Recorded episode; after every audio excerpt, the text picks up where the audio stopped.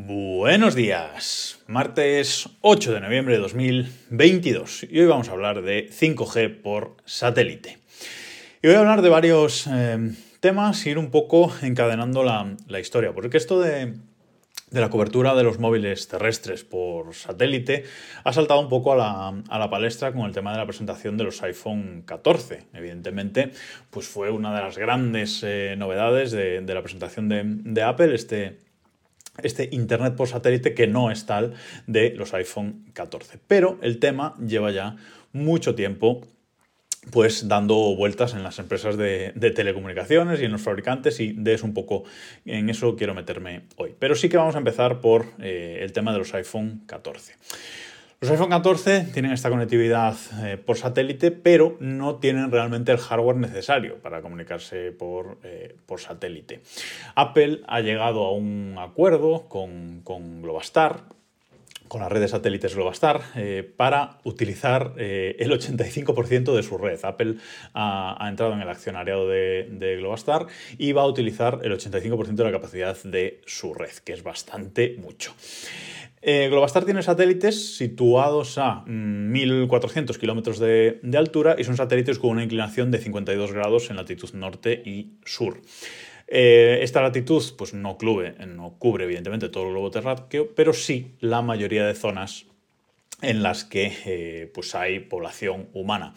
Lo que sí es curioso es que este sistema de, satélite de los, de los, iPhone 14 solo se va a poder usar cuando no haya cobertura ni Wi-Fi ni eh, de ningún tipo de red terrestre, 2G, 3G, 4G, 5G, etc.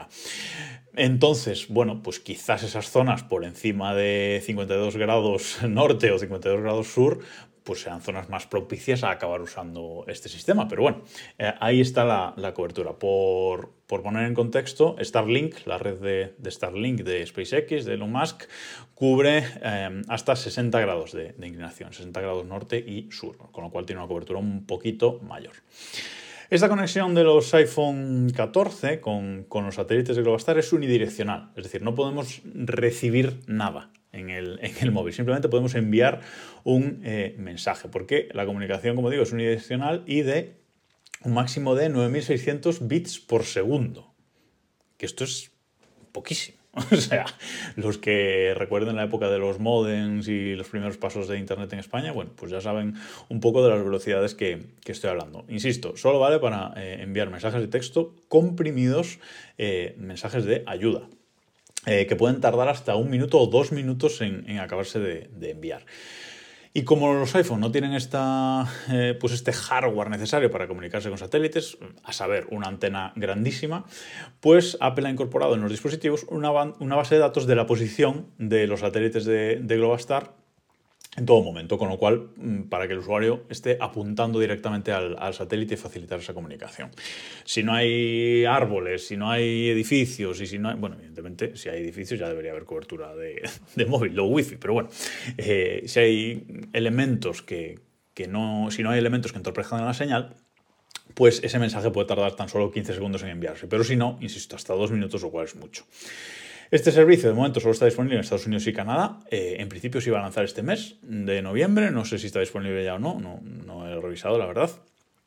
Pero eh, sí que es verdad que los dispositivos vendidos tanto en, la Unión Europea como en Japón como en Latinoamérica tienen soporte para la banda N53, que es la banda eh, que usa este, que usan estos móviles de Apple para conectarse con los satélites. Los iPhone 14 vendidos en China no tienen esta capacidad, por lo que sea. Es curioso que Apple haya añadido esto a los iPhone de, la Unión Europea antes que la ventanita para la banda milimétrica del, 5G. A mí me resulta curioso. Y evidentemente Apple sigue usando los chips de Qualcomm porque parece que esto de los chips propios de Apple para telecomunicaciones se va a retrasar eh, bastante. En principio estaba programado para el iPhone 15, pero no van a llegar ahí y veremos si Apple no da marcha atrás en esto porque se le está complicando la cosa. Por algo Qualcomm es, es líder. Bueno, eso por parte de los iPhone 14, esa conexión satelital para emergencias exclusivamente. Pero eh, días antes de la presentación de los iPhone, eh, Star, eh, SpaceX con, Starlink anunció en un evento junto al CEO de, T-Mobile, anunció que van a implementar cobertura móvil para mensajes de texto de momento, SMS y MMS, eh, a través de satélite para cualquier móvil terrestre de hoy en día, pues eso, dar eh, cobertura móvil. No han dado detalles técnicos, ni las bandas que van a usar, ni si van a ofrecer 5G, 4G, simplemente 2G, que es lo que parece, empezar por, por 2G. No han dado, eh, insisto, más detalles técnicos, pero quieren empezar por mensajes y poco a poco ir añadiendo llamadas de teléfono y finalmente contenidos multimedia, fotos y vídeos. Insisto, como muchas cosas que hace Elon Musk, sin detalles técnicos. Para esto, eh, Starlink necesita lanzar nuevos satélites, sus satélites de segunda generación, que son casi el doble de grandes de los eh, actuales, son satélites de unos 7 metros de largo y una antena de 25 metros cuadrados de, superficie, pero claro, estos satélites son tan grandes que no los pueden lanzar con los Falcon 9 o el Falcon Heavy. Necesitan que la Starship eh, de una vez entre en funcionamiento entre en servicio para poder eh, lanzarlos. Y además necesitan la autorización de la FCC de Estados Unidos, de la Comisión de Comunicaciones de Estados Unidos, para poder ponerlos en órbita. Con lo cual, esto todavía va para largo. Eh, SpaceX quiere que estos se empiecen a lanzar el año que viene. Veremos si este año, antes de que acabe el año, veremos despegar por fin la, primera prueba de la Starship completa, mm, mm, de forma bueno, de poner una Starship, en, órbita. Veremos si, si, lo consigue SpaceX, pero para esto eh, aún queda. Y ya que hablo de, Starlink, una mala noticia que está en los foros de Reddit dando muchísimo que hablar eh, últimamente es que Starlink empieza a limitar la cantidad de datos que pueden consumir los eh, usuarios al mes. Hasta ahora era ilimitado, pero como cada vez tienen más usuarios y las velocidades ya van siendo de 300 megas, etcétera, pues van a empezar a limitar a sus clientes a un terabyte al mes. Que tengo que decir que es mucho. Eh, yo creo que lo máximo que he gastado en una conexión 4G, en la conexión 4G del pueblo en concreto, han sido 700 gigabytes al mes, pero bueno, depende del nivel de descarga que hagáis. Si veis contenidos multimedia, Netflix, etcétera, no, no, no vais a llegar al terabyte.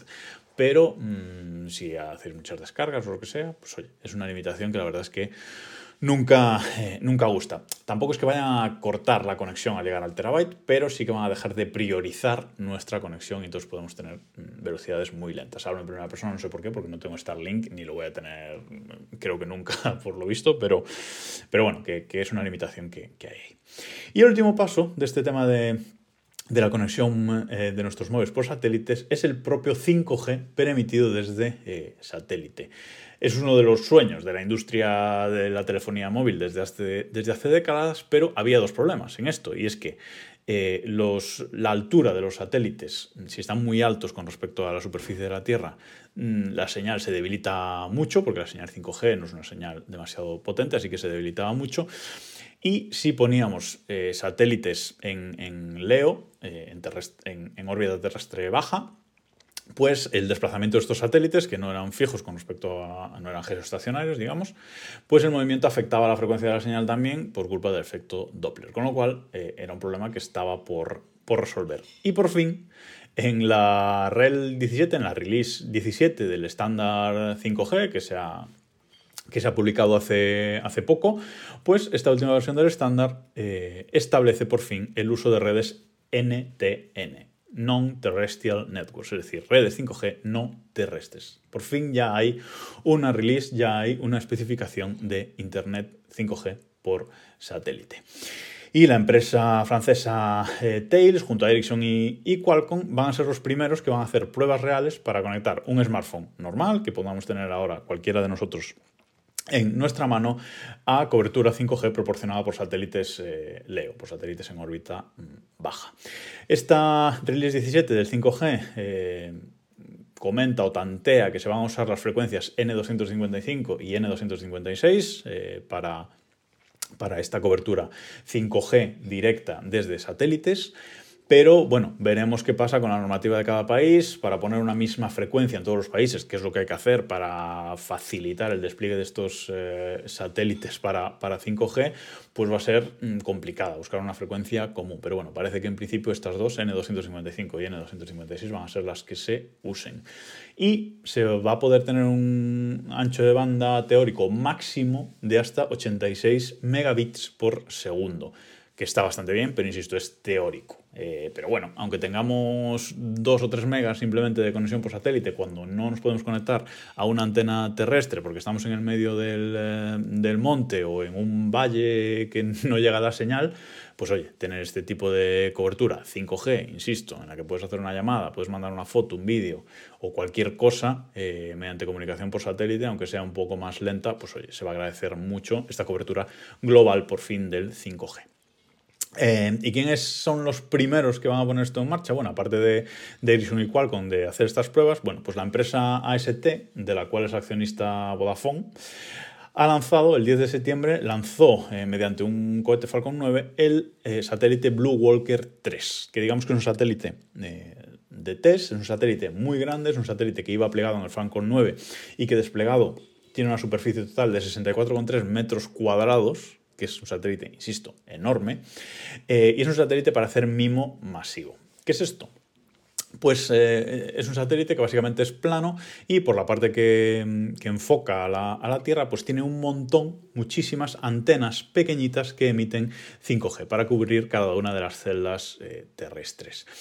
Em, es un satélite que puede, digamos, dirigir la señal hacia donde se necesite, porque esto del 5G por satélite no solo va a ser para dar cobertura directa a móviles, sino también para enlazar eh, eh, directamente pues, distintas estaciones eh, base terrestres. Con lo cual, bueno, esta, esta primera prueba está bastante bien. Eso sí, este satélite Blue Walker 3 de, de AST solo va a emitir 5G, 4G y 2G. Como sabéis, y si no lo sabéis, os lo digo yo, el 3G se va a apagar en todo el mundo. Eh, pronto, no sé si a finales del año que viene todavía quedará algo de 3G, porque bueno, para comunicaciones de voz de ISMS 2G eh, es, suficiente y para comunicaciones de Internet el 3G hoy en día ya no es eh, suficiente, ya 4G está muy impuesto y cada vez más 5G, aunque no sea non-standalone, NSA, aunque no sea 5G SA, pues se está ya eh, imponiendo, así que 3G ha quedado en tierra de nadie y no tiene sentido. Insisto, se va a apagar eh, y creo que España va a ser uno de los primeros países en hacerlo. Espero que os quede un poco claro cómo está la situación de estas conexiones eh, satelitales, que es hacia lo que todas las empresas de telecomunicaciones están yendo a día de hoy. Os dejo un montón de enlaces en las notas de este episodio en desdereloj.com eh, con más información sobre lo que he hablado y sitios desde, de los que yo he sacado la, la información que os acabo de contar, por si queréis ampliar lo que yo os he dicho aquí. Y nada más por hoy, nos escuchamos mañana.